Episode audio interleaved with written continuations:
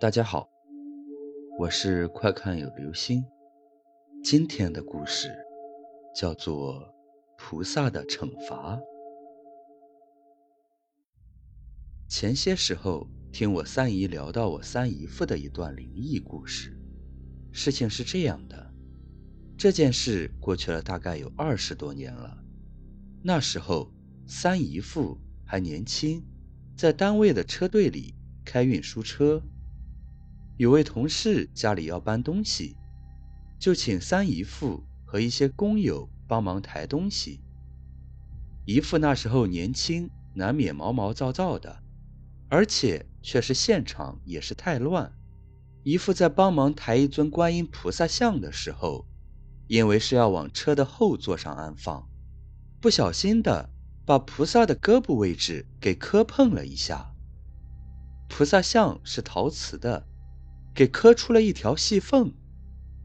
姨父是不信鬼神的，所以也没往心里去。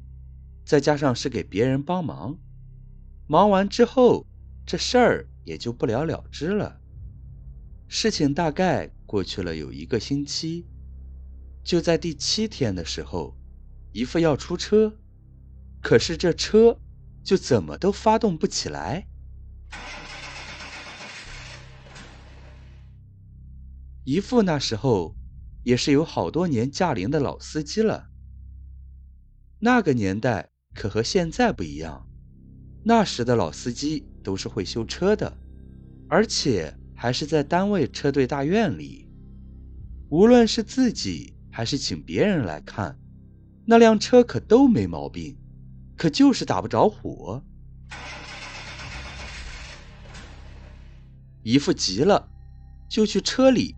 拿那种用外力来发动汽车的摇把，具体学名叫啥，我还真不知道。说来也奇怪，在用摇把发动汽车的过程中，那摇把居然反弹回来，打在了姨父的肩胛骨，也就是琵琶骨上。上医院后，大夫看了片子说，也是不幸中的万幸，那么大的反弹力，骨头居然没啥大事。就是裂了条细缝，养个十天半个月的就没事了。姨父当时也觉得很侥幸，虚惊一场。回家后说起这事，我三姨才突然想起姨父搬家时磕碰到菩萨的事，姨父这才出了一身冷汗。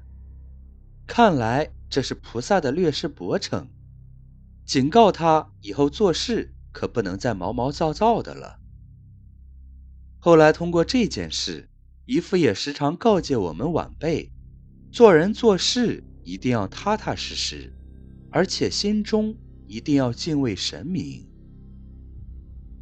好了，这就是今天的故事，菩萨的惩罚。